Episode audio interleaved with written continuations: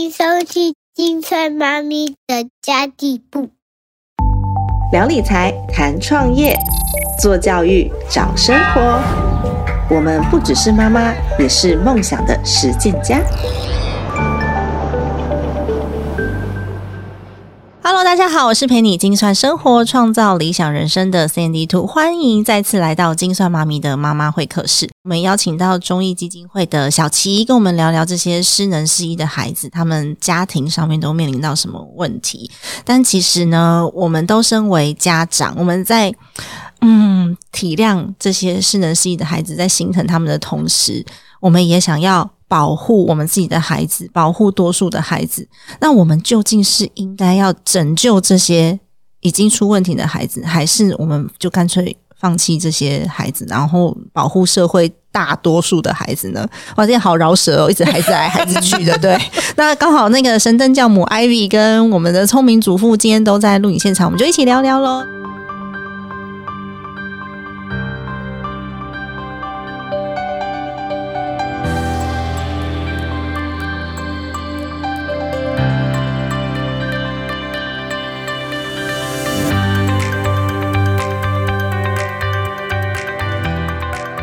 欢迎小琪，大家好，小琪好，对啊，我们的孩子在面临到就是有状况的同学的时候，他其实是有保护自己的 SOP，我们可以教他的。那我可以知道这是 SOP 是什么？我觉得好重要，哎，我好想知道哦。对，我我觉得其实在这个历程里面，应该是从孩子本身开始，就是说，其实我觉得要充分让孩子每就是知道他的同才间。到底是怎么样的一个状况？不管是家庭，对，或者是说他的身心议题，嗯，对。然后，当然，我觉得其实现在的老师不管如何，因为其实现在都做都想都喜欢做跨界的合作嘛。对对。其实我倒觉得，其实，在学校这端也可以邀请一些心理智商师，甚至有一些像精神疗养院的医师，可以来跟孩子们分享。因为不然，其实孩子有些时候面对到这样的一个议题的时候，或是这样同才之间的状况的时候，他其实也会害怕。当然啦，对，会害怕，因为就突然我的我。我我我隔壁的小明怎么突然就大叫了起来，或者是说突然就摔了东西，然后或者是说拿那个美工刀对着我。对，那我觉得这个东西其实要让孩子们知道，说这样的一个身心状况的孩子到底会有怎么样的行为模式。嗯，那当然这个部分的话，其实也要陪伴着，不管是心理辅导室，或者是说可能孩子的家庭端能够做长期的一个疗愈。那这样的过程里面，我觉得，然后甚至我觉得最重要的是家长。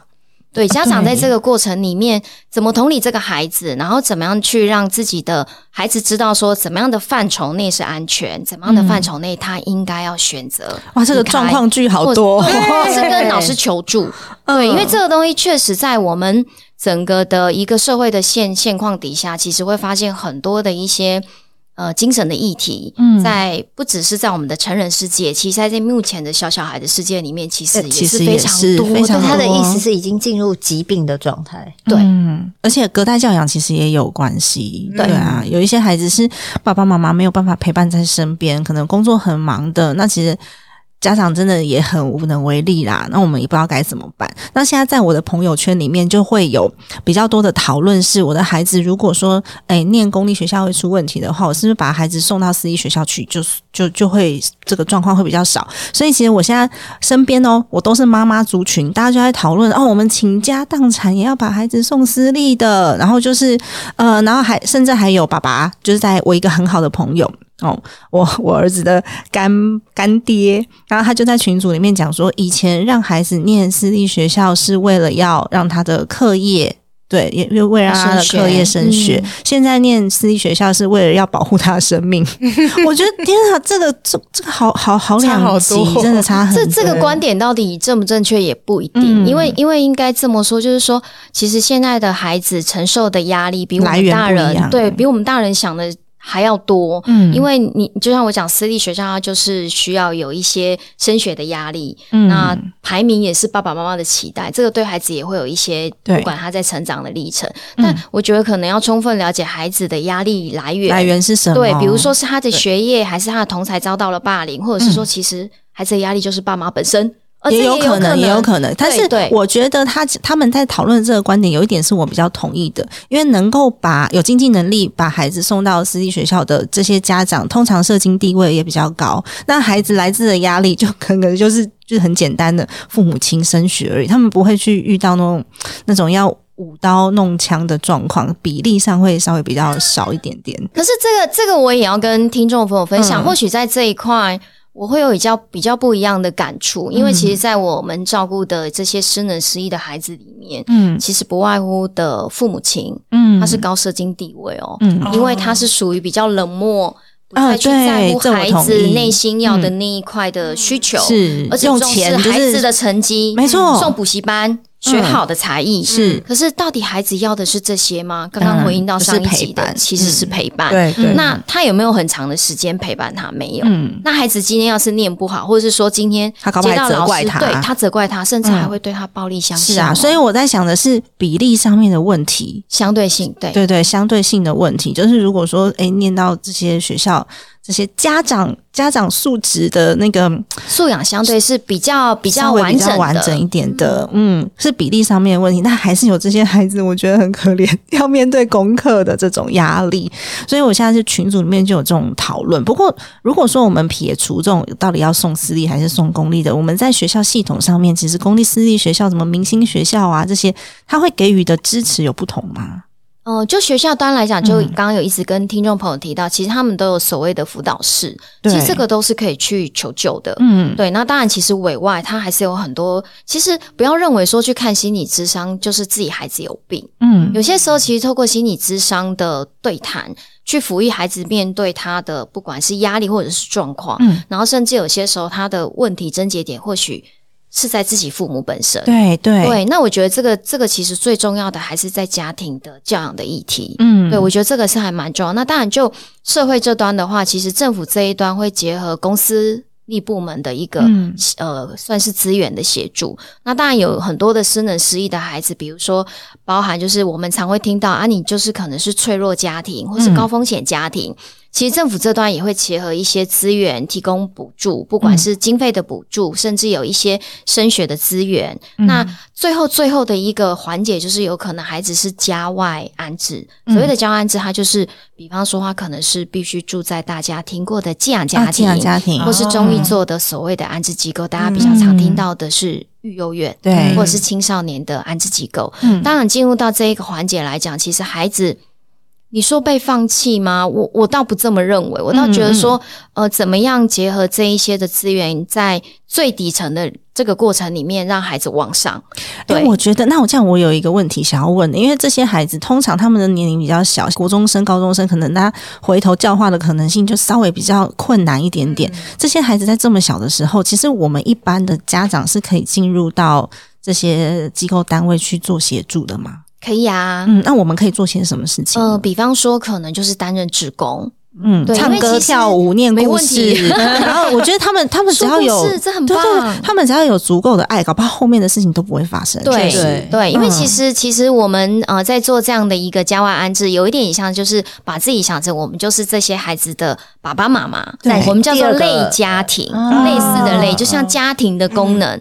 那爸爸妈妈要做什么？就是陪伴孩子啊。然后如果孩子遇到科有问题，我怎么样帮他做客服啊？嗯如果孩子有喜欢学的才艺，我们可以去啊。那嗯就刚刚 Cindy 提到，哎，其实透过读书啊、绘本，其实在这个过程里面都是对孩子很、嗯很重要的一个生命的陪伴，甚至一些教养的启动。我觉得这真的很有意义，不然我们今天开始排班好了，各位。对，好。希望很希望，而且我我很想回嗯应，就是小琪刚刚提到，就是说，哎，我们可能去找一些智商单位或者智商师其实我觉得有一部分我们自己在做父母的时候，其实也要承认说我们的能力是有限的。是的确实对，因为像我儿子以前就是哎、很内向，那我一度怀疑说，嗯，他是不是有点自闭啊，闭还是什么的？哦那其实老师跟我说说，就说哎、他在班上都不融入，然后哎、人家在唱跳，他就呃在旁边呃不干他的事这样子。嗯那其实老师跟我讲说，他就很战战兢兢，嗯对，因为他很怕我反弹很大。对但是我二话不说，我就带他去评估。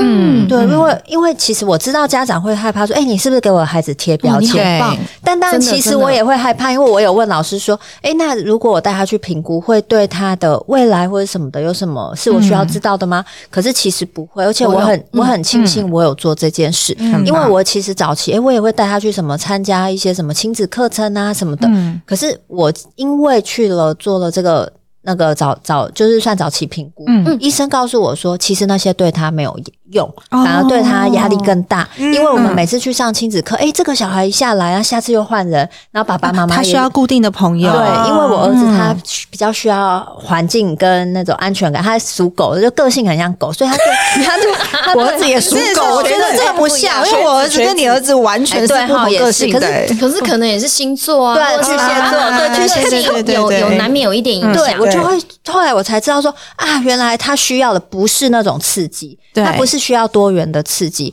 他需要的社交其实是一个安全感，嗯，对。就是固定的，然后同一个老师。一差不多的同学，然后爸爸妈妈也尽量不要换太多，不然他反而根本不知道要听谁的。所以现在就有很多那种共学团，对。类似像这样的方式去嗯。透过人际的互动，然后同龄间孩子的互动，然后爸爸妈妈可能或许也有一个同样的教养观念，没错，很重要。我们三个就三个就是一个共学团。啊，对，所以我我就会觉得说，一个那但我也的确知道说，很多家长当老师这样子说的时候，第一个老师很害怕。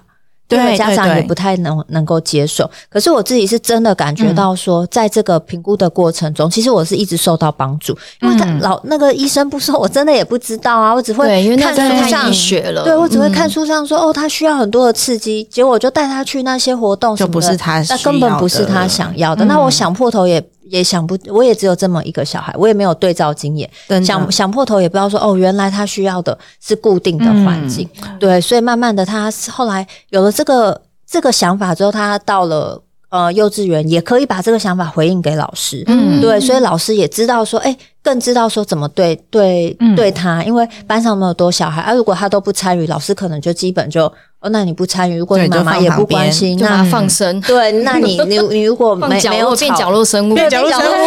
真的。对，真的好可爱啊！有点可爱。这一集整个超欢乐。但是我真的是现在他也大班了嘛，所以一路从这样子，呃，早就是比较早期，然后一直到小班、中班，到现在大班，其实真的是因为就是医生说的那句话，嗯。让我知道说，哦，我可以原来他需要的是这个，那我可以用不同的方式对他，嗯，对，不然他可能到现在就真的是一个变大的角落生活，就是嗯。对很理想，对 对啊。然后同才可能人际关系也会有一些影响，没错。其实人际关系的影响也会影响到孩子的自信心，对。嗯。对，就觉得可能我不是这么好相处，嗯。然后我就是交不到好朋友，对。啊，对，像我儿子就是很害怕失败，所以他都不喜欢比赛。他就是比赛的时候，他都要当评审，他 要去宣布规则的那一个。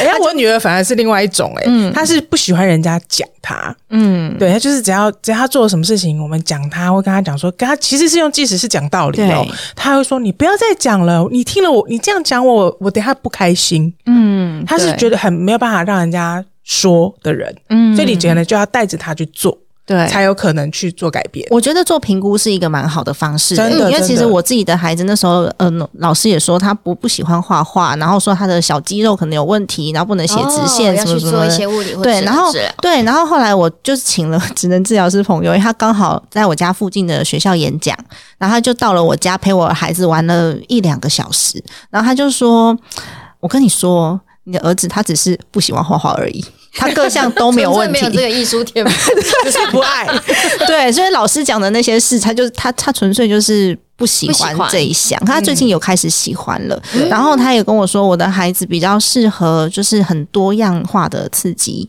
多样化所以就完全不同。嗯。像我儿子就是比较单单一的，嗯，对，没错。然后他说：“你有没有想过让他念实验小学 对哦，或许？”嗯，对因为，像我们以前的教养比较单一，嗯，对，以前的爸爸妈妈告诉我们的，可是其实现在孩子不管透过一些呃评估的指标，嗯。或者是说透过我们可能也是有同才的妈妈，因为我觉得对。现在的妈妈其实很乐于分享。没错，对，然后就不会说把很多可能不管是刚刚提到的身心或孩子的一个啊，把它嗯。扣到说啊，我孩子可能有一些的病状，对。对他可能只是在这个过程里面，呃，有时候我们以前都说是短短给他晚提的，就是意思说他就是发展比较慢一点。可是你还是把它框在一个标准里面啊，说你要这样子才是正确的。像我儿子的老师就觉得说，诶，他好像他画画没有同年龄的孩子这么直，或者是什么哦，画直线或是他就是给一个标准嘛，要打勾打勾打勾嘛，但其实他就只是不想要做而已。嗯，对啊，可是其实慢慢透过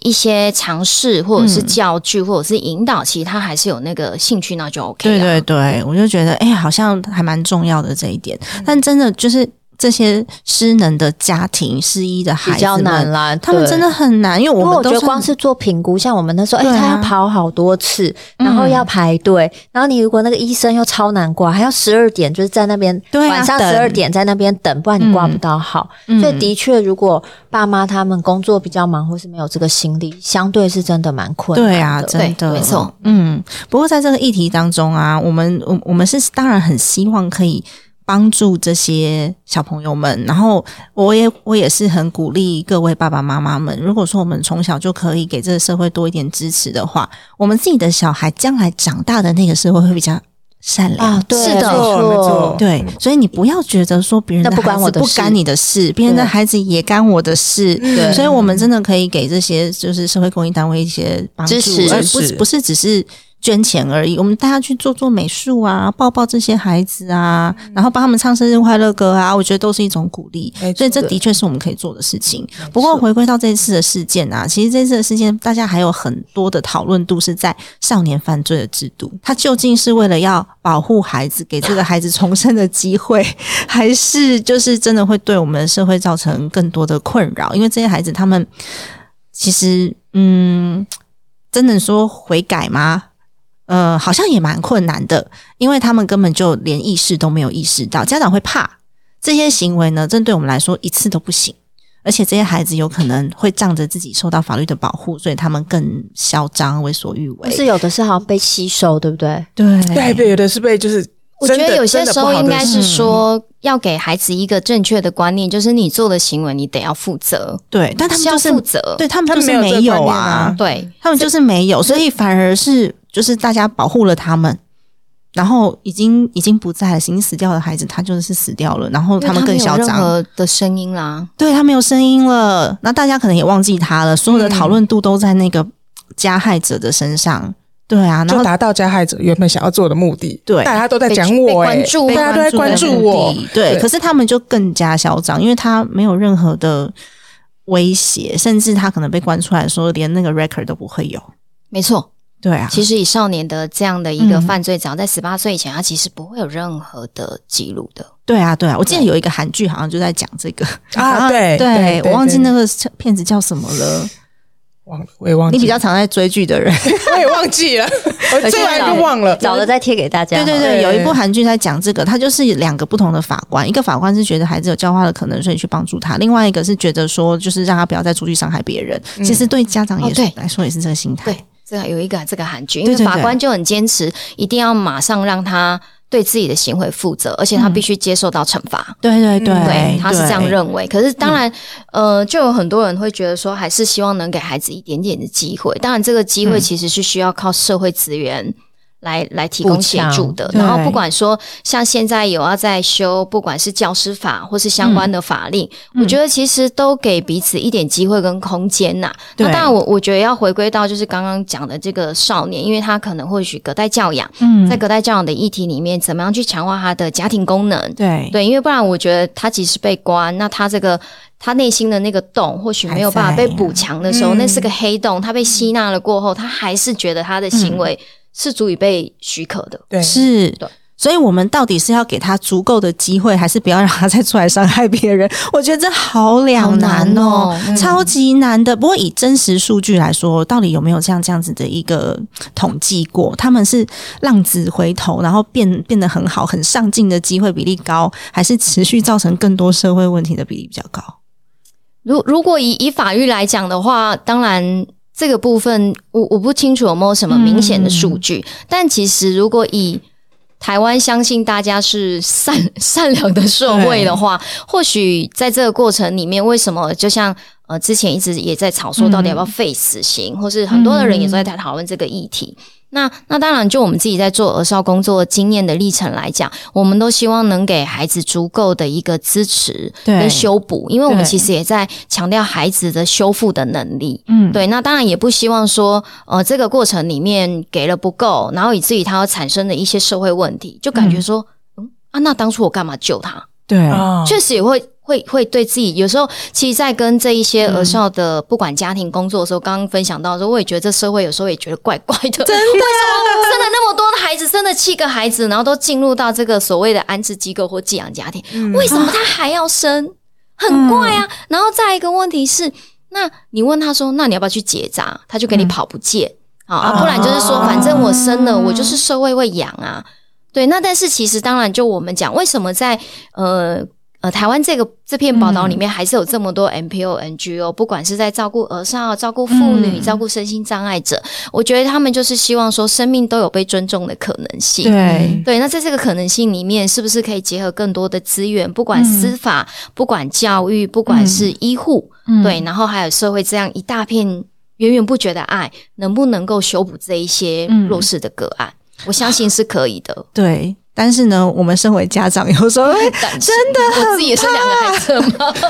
真的很怕，对啊，所以有时候真的是法规，我们还是还是还现有的法规，我们没办法去改变，那我们只能改变自己家长的认知跟态度而已。那我们是不是要有足够的爱去支持这些孩子？就像我刚刚讲的，可能底层他还行为能力还没那么强的时候，那五岁十岁的时候，哎，或许对，先提前去帮助他们。可是是不是到了一定的程度，连我们都打不过他的时候，这时候我们该不该收手，或者是我们要把资源放在哪里？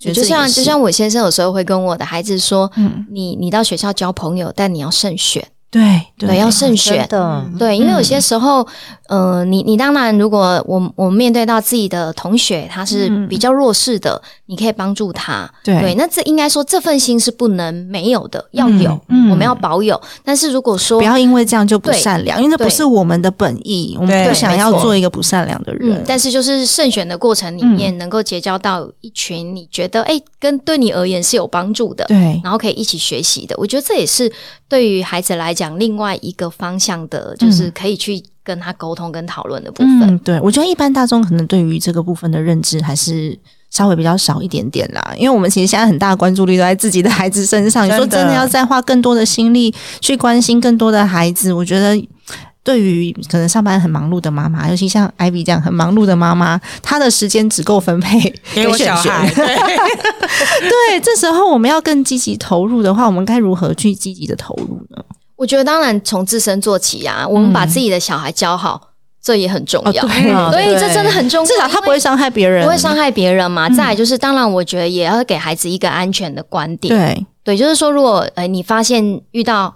有人拿了武器出来或者什么，因为像前阵子也在思考那个蝴蝶刀为什么在学校不能够用，因为我觉得它还有收书包，对 对，然后是一个权利，或者是说，哎，这个动作对于很多孩子来讲有威胁感的。